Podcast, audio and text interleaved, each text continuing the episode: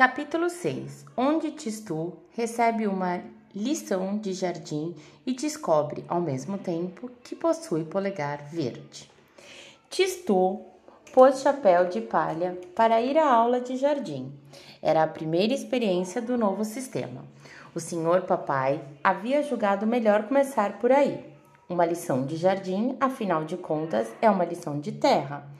Essa terra em que caminhamos, que produz os legumes que comemos e o capim com que os animais se alimentam, até ficarem bastante gordos para serem comidos. A terra tinha declarado o senhor papai. É, está na origem de tudo.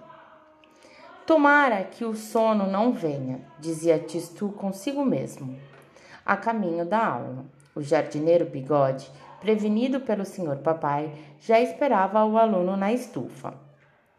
O jardineiro Bigode era um velho macambúzio de pouca conversa e não lá muito amável. Uma extraordinária floresta cor de neve brotava-lhe entre o nariz e a boca. Como descrever os bigodes de bigode? Uma das maravilhas da natureza.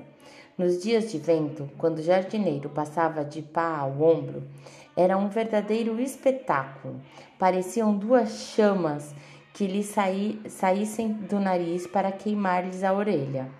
Tistu bem que gostava do velho jardineiro, mas tinha um pouco de medo.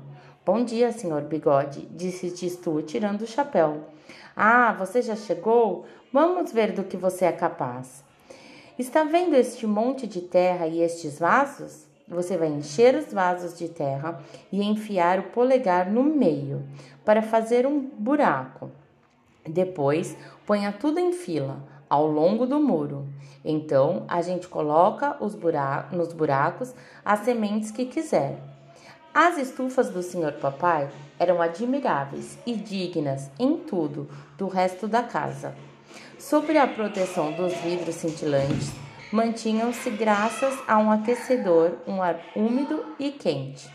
Ali mimosas floresciam em pleno inverno Cresciam palmeiras importadas da África e cultivavam-se lírios pela sua beleza e jasmim pelo seu perfume.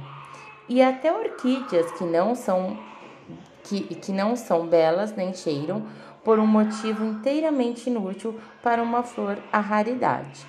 Bigode era o senhor daquele recinto. Quando Dona Mamãe aos domingos trazia as amigas para ver a estufa, ele postava-se a porta, de avental novo, tão amável e falante quanto um cabo de enxada. A menor tentativa de acender um cigarro ou tocar em uma flor, bigode saltava sobre a imprudente. Era o que faltava. Será que as senhoras querem sufocar e estrangular minhas flores? Tistu, ao realizar o trabalho que Bigode lhe confiara, teve uma agradável surpresa. Esse trabalho não lhe dava sono. Ao contrário, dava-lhe um grande prazer. Ele achava que a terra tinha um cheiro gostoso. Um vaso vazio, uma pá de terra, um buraco com o dedo e o serviço estava pronto. Passava-se logo ao seguinte: os vasos iam se alinhando rente ao, ao muro. Enquanto Tistu prosseguia o trabalho com afinco, Bigode dava lentamente uma volta pelo jardim. E Tistu descobriu aquele dia por que é que o velho jardineiro falava tão pouco com as pessoas? Ele conversava com as flores. Vocês compreendem facilmente que depois de cumprimentar cada rosa de um ramo, cada cravo de uma touceira, já que não há voz que chegue para distribuir boa noite, meu senhor, ou bom apetite, minha senhora, ou saúde quando alguém espirra, todas essas coisas, enfim, que fazem os outros dizerem como ele é bem educado. Bigode ia de, flor, de, de uma flor a outra, preocupando-se com a saúde de cada uma. Aqui finalizamos por hoje. Um beijo e tchau, tchau!